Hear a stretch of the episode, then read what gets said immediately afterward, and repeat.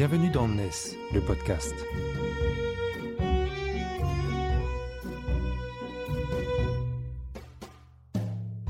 NES, c'est le média des nouvelles solidarités, édité par Harmonie Mutuelle ESS.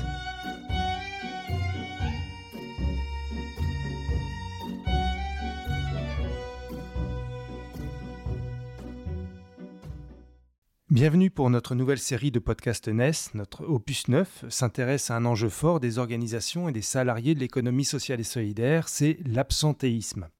Dans les associations, les coopératives, les mutuelles, les sociétés commerciales de cette économie sociale et solidaire, où le sens social, sociétal de la mission est un élément fort de la motivation des salariés, comment gère-t-on cette hausse de l'absentéisme? Et nous entrons dans le sujet avec ce premier podcast où nous accueillons deux experts du sujet, deux membres de l'équipe Santé Qualité de vie au travail d'Harmonie Mutuelle ESS, Emmanuel Paradis et Younes Benjab. Bonjour à vous deux. Bonjour. Bonjour. Alors, ce pôle SQVT est connu pour le baromètre de la qualité de vie au travail dans l'économie sociale et solidaire qu'il produit tous les trois ans, mais ce pôle ne se résume pas à cela bien sûr, puisqu'il accompagne des associations dans leur démarche d'amélioration de la qualité de vie au travail, et notamment sur les enjeux d'absentéisme.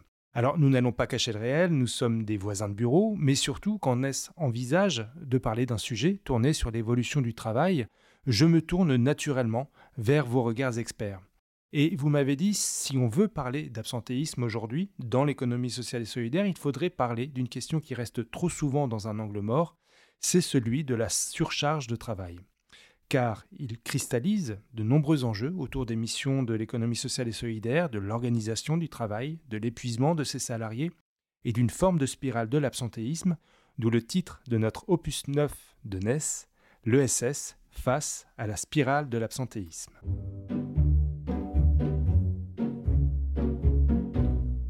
Alors de nombreuses études et baromètres montrent une augmentation de l'absentéisme ces derniers mois. Je reprends quelques données intéressantes de l'une d'entre elles qui dit que plus d'un salarié sur deux a été arrêté au moins une fois en 2022. C'est 12 points de plus qu'en 2021. Et ce baromètre identifie un secteur particulièrement touché, et je le cite car il couvre une part importante de cette économie sociale et solidaire, c'est la santé et l'action sociale, où c'est presque deux salariés sur trois, 63%, qui ont connu un arrêt maladie. Autre donnée importante, près d'un arrêt long sur trois est causé par un trouble psychologique. C'est deux fois plus qu'en 2020, et c'est la première cause des arrêts longs, et c'est la troisième des arrêts courts derrière les maladies ordinaires et le Covid. Dernière donnée importante pour notre sujet sur la charge de travail, les plus touchés par ces arrêts sont les jeunes d'un côté et les managers avec 53% d'entre eux qui ont été en arrêt. Et les auteurs de l'étude indiquent que les managers sont également en première ligne face à l'augmentation de l'absentéisme au sein de leurs équipes, tant en termes de réorganisation du travail que de prévention et d'accompagnement au retour de l'emploi. Alors, Younes Benjab, est-ce que vous pourriez nous définir un peu plus précisément ce que se cache derrière cette locution de la charge de travail? Grosso modo, lorsqu'on parle de charge de travail, c'est lorsqu'il y a un déséquilibre entre ce qui est prescrit, ce qui est demandé, et ce qui est euh, réalisé, fait par le salarié. Si on, souhaite aller un peu plus loin, il y a différentes formes de charge de travail. Euh, on retrouve notamment euh, dans les travaux en ergonomie, notamment sur le site de l'ANACT, euh, trois formes de charge. L'ANACT, juste pour préciser, c'est l'Agence nationale, pour l'amélioration des conditions de travail. C'est ça. Et donc qui définit trois formes de charge de travail. Donc on parle de la charge prescrite, c'est celle qui comprend tout l'ensemble des prescriptions, des règles, euh, des consignes sur ce qui doit être réalisé par les professionnels.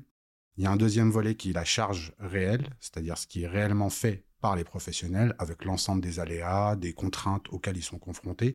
Et puis une dernière dimension qui, elle, englobe la charge subjective, c'est la charge euh, perçue, euh, ressentie par les professionnels. Et c'est ce qui fait que cette approche est complexe parce que autant on peut se dire que la charge de travail prescrite est relativement mesurable et même ça c'est pas tout à fait vrai parce que euh, euh, par exemple vous parliez du secteur de la santé du médico-social de, de tout ce qui est aide à domicile etc la, simplement l'évolution des situations des patients ou des personnes accompagnées, des bénéficiaires, euh, fait que la même prescription ne, reflète pas du tout la même charge de travail après. Donc même cette charge prescrite, c'est un petit peu, comment je pourrais dire, aller trop vite que de, que de dire qu'elle est mesurable. Mais le reste ne l'est pas du tout. Et donc, c'est ça qui rend la chose complexe à appréhender. Euh, quand on parle de charge mentale, par exemple, on, parle euh, de cumul, parfois de cumul sur des années. dans l'économie sociale, on a des établissements où euh, des gens travaillent pendant 10 ans, 20 ans, 30 ans sur le même poste de travail avec toute le, la prise en compte d'une évolution de contexte, avec des moyens qui se réduisent progressivement, des besoins des publics qui s'accroissent progressivement, euh, des exigences institutionnelles plus fortes, des exigences de reporting euh, qu'ils n'avaient pas avant et euh, qui parfois sont compliquées à mettre en œuvre dans un quotidien de, l'activité de, de travail. Et tout ça, évidemment, ça remplit la charge prescrite, ça remplit la charge réelle, ce qui est réellement mis en œuvre, mais ça ajoute aussi une charge mentale. Et hum, cette charge mentale, même si elle n'est pas du tout quantifiable, euh, elle rend aussi plus insoutenable la charge euh, réelle qui, elle, augmente euh, également. On est dans quelque chose qui est à la fois très pesant pour les salariés, pour les équipes, et qui en même temps difficile à appréhender. J'apportais moi un élément supplémentaire de ce sens que l'on donne au travail, à ces missions d'intérêt général que l'on porte quand on est salarié de l'économie sociale et solidaire. Est-ce que sur ce sujet de la charge de travail, là aussi, ça ajoute encore quelque chose ou est-ce que ça, comment est-ce que ça, ça, joue? Alors bien entendu, il y a une question d'engagement de la part des professionnels. Donc forcément, ça va impacter la question de la, charge. Euh, le secteur de l'économie sociale et solidaire, il est caractérisé par, euh, comment dirais-je, un, un, engagement auprès des personnes accompagnées, qu'elles soient jeunes ou moins jeunes, qu'on soit salarié dans une crèche ou euh, salarié dans un EHPAD. Euh, la, caractéristique commune, c'est le fait d'accompagner des personnes en situation de dépendance, avec parfois un état de santé dégradé. donc, forcément, la question de l'implication, de l'engagement, du sens que l'on donne à son activité va avoir un impact sur la question de la charge de travail. Et moi, je peux vous donner quelques exemples, hein, parce que nous, on intervient beaucoup sur le terrain, on accompagne des associations, on va faire des observations de situation de travail. Mais là, deux exemples qui me viennent en tête. En fait, les salariés, cet engagement euh, euh, émotionnel dans l'activité, ce sens de l'activité, fait qu'ils vont au-delà de ce qu'on leur demande et que quand les moyens se restreignent et que les besoins augmentent, ils ne peuvent pas supporter l'idée qu'on va donner un, euh, proposer un accompagnement de moindre qualité. Et donc là, j'ai vraiment deux exemples en tête. Une association d'aide à domicile où, au regard de la dégradation de la situation d'une personne accompagnée, et d'un besoin de revoir le plan d'aide pour avoir plus d'heures qui est remonté par les salariés de terrain. La question du plan d'aide est posée au conseil départemental qui, au lieu de l'augmenter, le réduit pour des questions de moyens. Sachant que c'est le conseil départemental qui, qui finance. Qui finance, absolument. Euh, et donc derrière, on se retrouve avec au contraire moins d'heures et, euh, et de du point de vue des salariés, le même enjeu, et donc ils vont compenser. Et un autre exemple que j'ai en tête et qui m'avait vraiment marqué, je faisais une observation de situation de travail dans un EHPAD. Et donc, euh, les équipes du matin euh, commencent à 7 h. Je viens à 6h30 euh, pour être, ou 7h moins 20 pour être un peu en avance. Et la personne que je devais observer était déjà là. Donc, c'était une agent de service. Donc, quelqu'un dont la charge est le ménage et qui devait également avoir dans ses missions de préparer et installer le petit déjeuner pour euh, les résidents de son unité. Et en fait, elle venait une demi-heure plus tôt le matin parce qu'elle avait repéré qu'une des personnes, euh, une des résidentes de l'EHPAD, euh, avait son état de santé qui se dégradait et une impossibilité de prendre son petit déjeuner toute seule. Et donc, cette personne, cette femme euh, qui, euh, agent de service, sans aucune reconnaissance, ni symbolique, ni salariale, euh, ni organisationnelle, etc., venait tous les matins, une demi-heure plus tôt, pour avoir le temps de donner le petit déjeuner à la petite cuillère à la personne. voilà, alors que c'était pas du tout dans ses missions, mais c'était juste intolérable pour elle. Et tout cet engagement-là, ce qui va faire que ça, après, ça, ça craque brutalement, en fait, c'est que cet engagement-là est invisible. Si cette personne était arrivée en retard, ça se serait vu tout de suite parce que tout aurait été désorganisé. Mais le fait qu'elle vienne une demi-heure plus tôt le matin est totalement invisible. C'est recensé nulle part, personne n'est au courant, etc. Et tout, est, euh, tout fonctionne comme ça. C'est-à-dire qu'il y a un, engagement de plus en plus grand, de plus en plus grand, jusqu'au moment où ça craque, d'où l'absentéisme. C'est-à-dire que ça craque. Et ça, évidemment, selon les personnes, ça peut être plus ou moins rapide, ça peut être des arrêts plus longs, des arrêts plus courts, etc. C'est la, la, parce que la réaction individuelle, elle est différente, mais le phénomène est, le même. Et donc, c'est pour ça qu'il y a un lien euh, très fort, qui est un lien, effectivement, charge de travail, engagement euh, et absentéisme. Donc c'est très clair effectivement sur cet effet de on fait malgré tout, malgré les difficultés, les manques de moyens, euh, euh, les problématiques d'organisation du travail. Et vous parlez de, à un moment donné, ça craque. Est-ce que pour vous, si ce sujet de la charge de travail devient stratégique dans les enjeux d'absentéisme, c'est parce que ça craque vraiment en ce moment plus qu'avant? Euh, on peut dire que oui, effectivement. Alors, l'un des constats que l'on observe dans le cadre des sollicitations qui nous ont faites à l'ensemble de l'équipe euh, santé et qualité du travail euh, d'HMESS, c'est que les structures de l'économie sociale et solidaire, de façon générale, s'intéressent à la question de la charge de travail d'un point de vue des effets. Et c'est à partir du moment, effectivement, où ça craque, lorsqu'il y a de l'absentéisme, lorsqu'il y a un climat hum, qui tend à se dégrader au niveau des équipes, lorsqu'il y a des problèmes d'organisation, euh, lorsqu'il y a des plaintes, soit des usagers, soit de leur famille, soit éventuellement aussi euh, des interpellations, des interpellations pardon, de la part des autorités de tutelle, que les structures s'intéressent à la question de la charge de travail. Dès lors où ça tient, hum, au sein des établissements et services, effectivement, on s'intéresse pas forcément à cette question-là ou dans une moindre mesure. Mais dès lors où les effets commencent à apparaître, effectivement, là, il y a une nécessité pour les structures qui interpellent justement un accompagnement externe. Donc euh, ça confirme effectivement que c'est à partir du moment où ça craque. Et vous, finalement, vous incitez vraiment sur ce lien santé et travail que les organisations, les associations ont à faire euh, dans, leur quotidien En fait, le lien entre santé et travail, c'est un lien que tous salariés, euh, vous, moi, quel que soit le secteur d'activité, rencontrent pour partir de ça, il faut comprendre que le travail, même quand on l'imagine très prescrit, très organisé, très structuré, etc., quelle que soit la mission, même celle qui apparaît comme étant la plus routinière, entre guillemets, le travail n'est jamais une simple exécution. Dans le travail, le salarié, quel qu'il soit, quelle que soit sa mission, il euh, euh, est confronté à de l'imprévu, normal. je ne sais pas parce que c'est mal anticipé, c'est parce que c'est normal que les situations euh, ne soient jamais exactement les mêmes. Et donc, il fait des choix pour répondre à, à cet imprévu.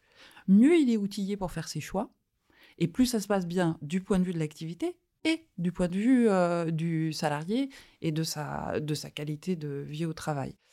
Donc, outillé pour faire ses choix, c'est outillé en termes de moyens matériels, en termes de moyens humains, mais aussi en termes d'organisation collective, de, de pouvoir travailler ensemble avec les collègues, mais aussi en termes de repères, par exemple, le fait d'avoir des échanges de pratiques sur le travail avec ses collègues enrichit la palette de possibilités d'intervention, mais aussi en termes de projets associatifs, par exemple, qui va guider le fait de faire des choix en étant convaincu qu'on est cohérent avec, avec le choix de la structure, etc. Donc tout ça, ça nourrit la, mmh, la réalisation de l'activité et derrière la qualité du travail et la santé au travail. Et plus au contraire, on va rencontrer des ruptures là-dedans, plus on va rencontrer des contraintes, moins on va avoir accès à ces ressources, et plus ça va dégrader la qualité du vie au travail et la santé au travail. Et la charge de travail est quelque chose qui vient directement percuter toutes ces ressources. Parce que, par exemple, qui dit plus grande charge de travail dit moins d'échanges avec les collègues. Qui dit plus grande charge de travail dit tout simplement on va pouvoir faire moins de choses. Donc il va falloir faire plus de choix qui sont des choix plus difficiles à faire parce qu'on va abandonner plus de choses, etc., etc.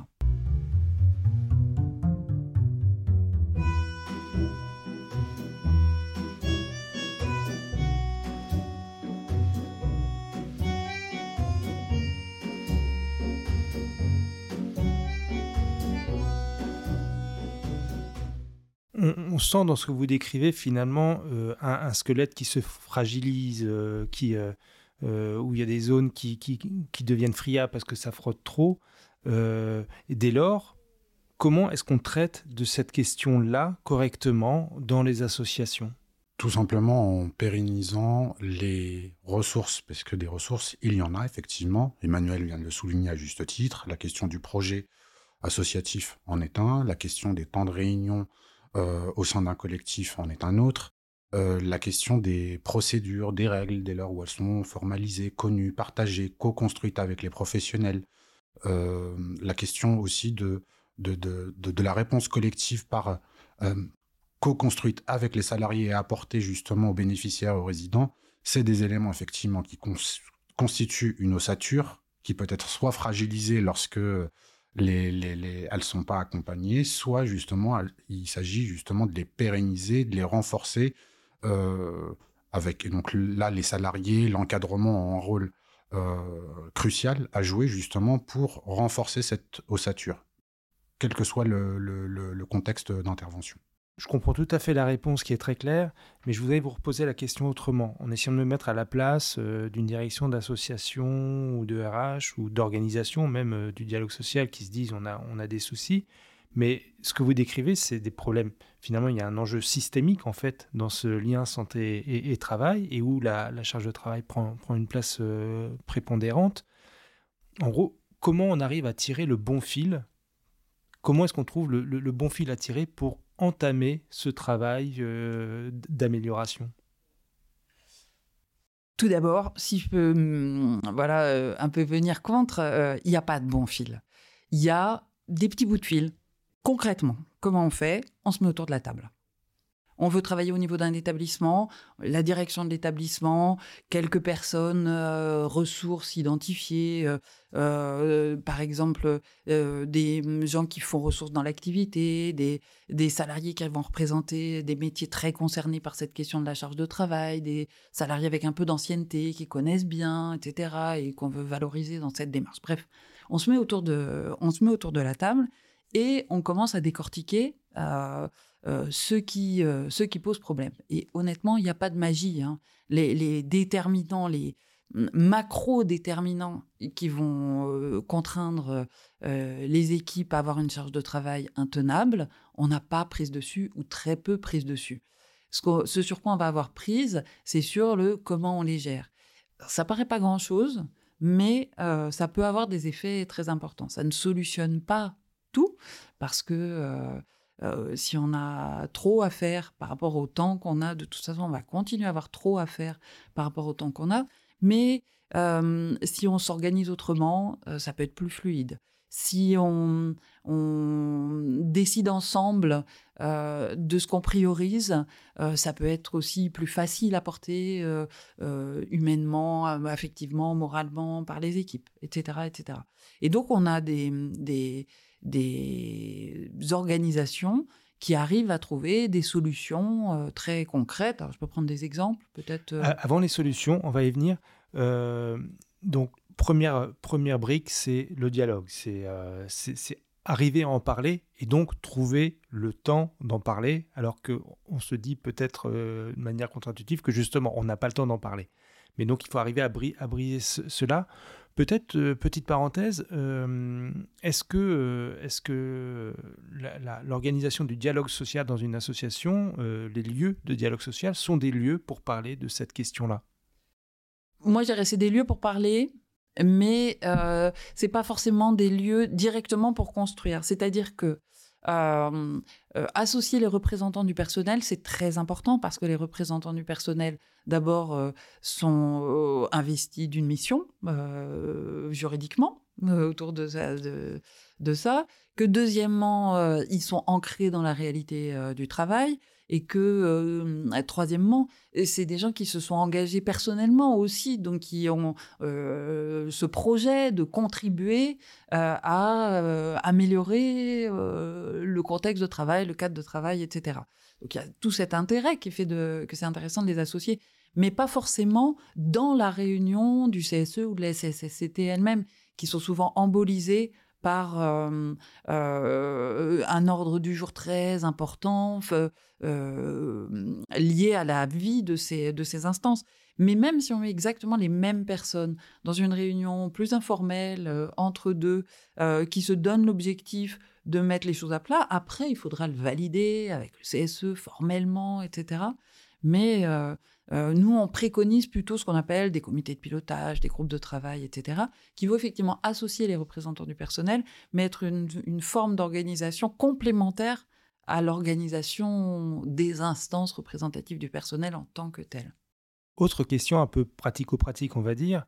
il faut donc qu'il y ait un souhait de dialogue, de mettre le sujet sur la table au sein d'une structure vous, quand, une association vous contacte en disant on a besoin d'un coup de main là-dessus, on voudrait être accompagné, c'est qui? Bah, C'est les directions qui vous appellent. Est-ce que ça veut dire que finalement, tant que la direction n'est pas engagée sur ce sujet-là, euh, c'est difficile d'avancer? En effet, Philippe, alors nos premiers interlocuteurs, ça reste majoritairement la direction, une direction des ressources humaines.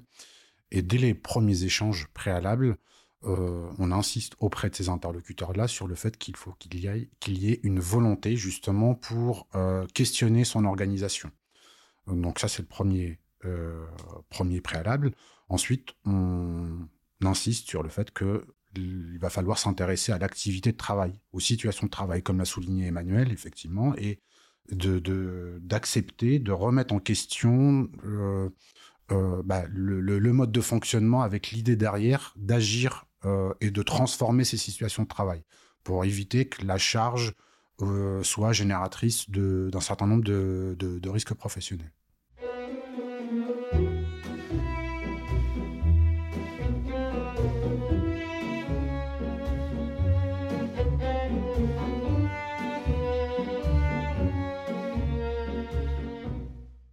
Alors venons-en aux solutions. Effectivement, euh, dans vos pratiques, dans les structures que vous avez pu accompagner ou observer, quelles solutions sont, sont mises en place? Qu'est-ce qu'on peut euh, indiquer? Il conviendrait en tout cas de souligner qu'il n'y a pas de solution miracle, que les solutions, elles se construisent au cas par cas et en fonction de, des, bah, du contexte, des contraintes, des euh, ressources de chaque, de chaque structure.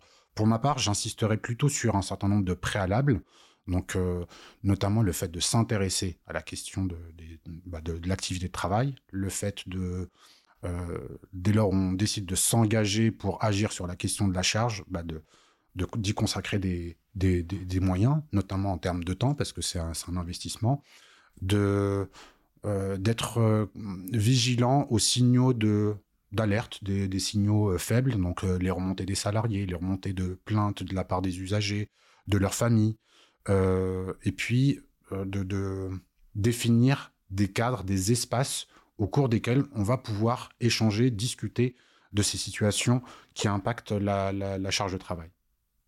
Emmanuel Paradis? Oui, moi je pensais à des exemples euh, précis, par exemple, mais je rejoins tout à fait Younes sur le fait que ces exemples ne sont pas des modèles. Ils sont trouvés à un moment donné, dans un contexte donné et pas forcément transférable euh, tel que. Euh, et à la limite, euh, il vaut mieux une solution un petit peu bancale, mais qui fait accord entre tout le monde, la direction, les salariés, les représentants du personnel, etc., l'encadrement intermédiaire, euh, et donc qui va être porté par tout le monde et qui va trouver sa mise en œuvre, plutôt qu'une solution entre guillemets idéale ou meilleure, euh, qui serait refusée par une partie des personnes parce qu'elle viendrait euh, percuter tel fonctionnement qui fait ressource pour eux, etc. Donc voilà, c'était une petite digression, j'en viens à, votre question. Mais justement, c'est quoi une petite solution un peu, un peu bancale? En fait, ce que vous dites, c'est que l'enjeu, c'est il faut qu'elle soit co-construite. L'enjeu, il faut qu'elle soit co-construite, quitte à ce que euh, elle paraisse un peu, euh, un, peu, hum, un peu étrange. Par exemple, je pense à une situation aussi dans un EHPAD d'une petite unité euh, Alzheimer où avec quatre salariés, deux de matin, deux d'après-midi, qui avaient du mal à organiser le travail et qui ont repensé ensemble euh, toute l'organisation pour avoir quelque chose de plus fluctuant et de plus lisser sur la semaine, mais où, alors que dans la période précédente, ils faisaient tous une semaine le matin, une semaine l'après-midi, ils se retrouvent avec quelque chose qui est plus mouvant, et parfois, des certains salariés sont d'après-midi un jour, de matin le lendemain. Ça, c'est pas une organisation qu'on va, qu'on va prescrire jamais. Mais à partir du moment où c'est porté par eux, ça répondait à des difficultés concrètes qu'ils rencontraient. Moi, je les ai rencontrés six mois après, ils étaient ravis, ils auraient changé pour rien au monde. Donc, euh, c'est dans ça que je dis, il n'y a pas de choses qui se prescrivent, mais il y a des choses qui se construisent dans une réalité donnée qui seront peut-être plus valables deux ans après, qui sont peut-être pas valables dans l'établissement d'à côté, mais euh, qui à un moment donné apportent euh, une respiration, apportent euh, prise de recul. Après, il y a des choses qui sont un petit peu récurrentes qu'on va retrouver. Par exemple, des associations qui arrivent à construire des dispositifs de remplaçants internes, c'est-à-dire que du coup, il y a au lieu de faire systématiquement appel à des gens qui connaissent pas le public et qui sont peu expérimentés pour faire des remplacements, il y a des personnes en interne qui, elles, sont expérimentées, alors connaissent pas forcément toutes les situations individuelles de tous les résidents, les usagers, etc., parce que euh, ils interviennent sur plusieurs euh, unités, services, voire établissements mais euh, ils connaissent l'activité, ils connaissent le sens, ils connaissent les équipes, ils peuvent travailler ensemble, etc. Ils savent où sont les ressources, ils savent comment elles sont constituées. Donc ça, c'est des choses qu'on va rencontrer de manière relativement euh, récurrente. Il y a des formes d'organisation aussi. On est aussi très sollicité, ce que vous évoquiez euh, mm, en début de ce, de ce podcast sur la charge de travail des cadres. On est très sollicité sur cette euh, préoccupation-là parce qu'en fait, la charge, au fur et à mesure des, a monté. Elle a commencé par concerner d'abord vraiment les personnels de terrain, euh, les personnels d'accompagnement des usagers, qui étaient la, la, variable, entre guillemets, d'ajustement. Euh, et puis finalement, on s'aperçoit que tout le monde devient variable d'ajustement et que la, charge de travail remonte et avec une problématique particulière au niveau des cadres parce que, en fait, quand on parle de cadres dans l'économie sociale, on parle quand même d'encadrants très proches du terrain, très proches de l'activité et qui veulent tout faire. Des managers d'équipe. Euh, voilà, et qui veulent tout faire pour que l'activité se déroule bien. Donc, en fait, qui vont jusqu'à euh, faire des remplacements de nuit. Enfin, genre, euh, c'est. On, on, est quand même dans une surcharge parfois qui prend des, des, des proportions inimaginables. Et donc, par exemple, des choses un peu récurrentes qu'on peut mettre en place, c'est euh, revoir comment ces cadres-là sont soutenus, revoir comment ils travaillent ensemble pour partager des pratiques, revoir comment on capitalise euh, des outils, des pratiques intéressantes plutôt qu'ils euh, soient tous, quelquefois dans une association, on s'aperçoit que chaque cadre, entre guillemets, réinvente l'eau chaude, alors que l'établissement d'à côté, le collègue a déjà euh, produit des choses. Donc voilà, ça c'est des choses qui vont être un petit peu euh, récurrents. Je me joins au propos d'Emmanuel, justement, on peut euh, effectivement constater qu'il y a un effet domino, puisque effectivement les salariés de terrain étaient les, premiers concernés par, par un accroissement de la charge de travail qui engendre par la suite un absentéisme, qui était avec une, une tentative d'absorption de la part des, des cadres. Et j'ai un autre exemple, effectivement, dans une même association, où on a deux encadrants euh, euh, d'établissements différents qui ont opté pour des stratégies différentes pour pallier à la question de l'absentéisme et donc de la charge de travail. Le premier établissement donc euh, décide, peu importe le nombre de salariés absents, de conserver les temps d'échange sur le travail. Et le deuxième établissement, à l'inverse, pour pallier à la question de, de la charge de travail, a fait le choix justement de lever les temps de réunion. Donc là, on a affaire à deux stratégies différentes, mais qui produisent deux effets différents. Et un des constats que l'on a euh, repéré dans le cadre de l'accompagnement, c'était que le premier établissement, celui qui, est confronté par l'absentéisme avec un accroissement de la charge de travail, a malgré tout un taux d'absentéisme moindre en comparaison avec l'autre établissement où les temps de réunion ont été euh, levés. Donc là, ces deux choix, effectivement, euh, nous font dire quoi? Ils nous font tout simplement constater que euh, des choix d'organisation peuvent euh, avoir des répercussions non seulement sur la charge, mais également sur l'absentéisme.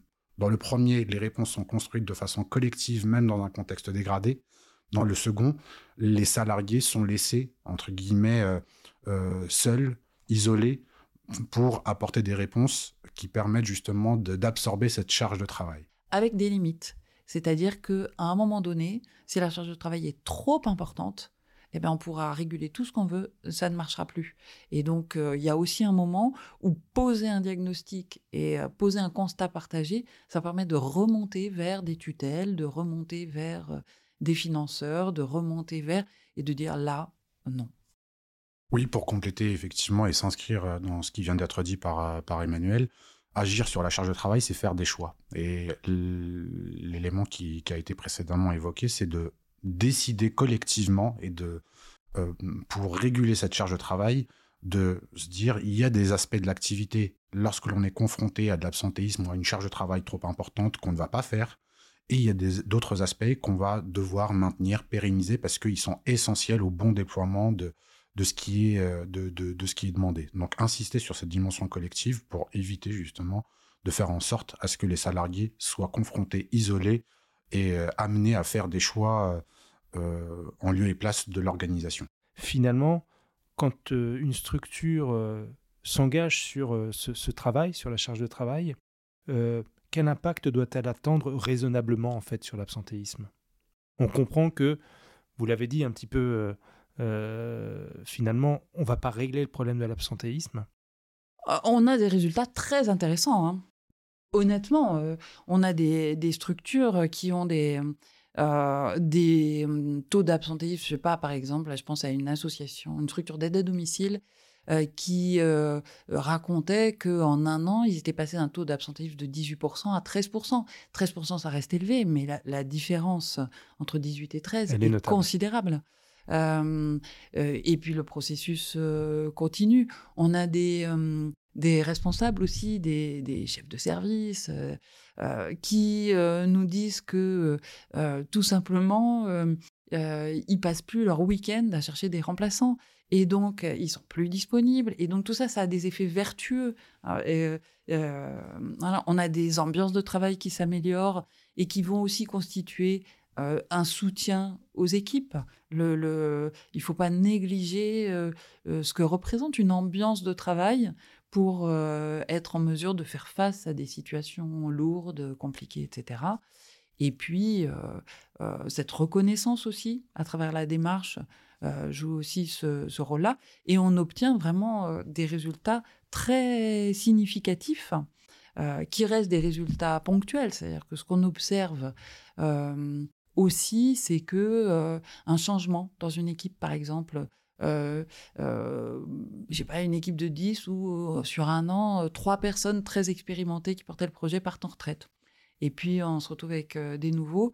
ça peut être quelque chose de très dynamique. Hein, je n'ai rien du tout de, de, comment je pourrais dire de, de, critique au fait que des nouveaux salariés s'engagent dans une équipe, bien au contraire.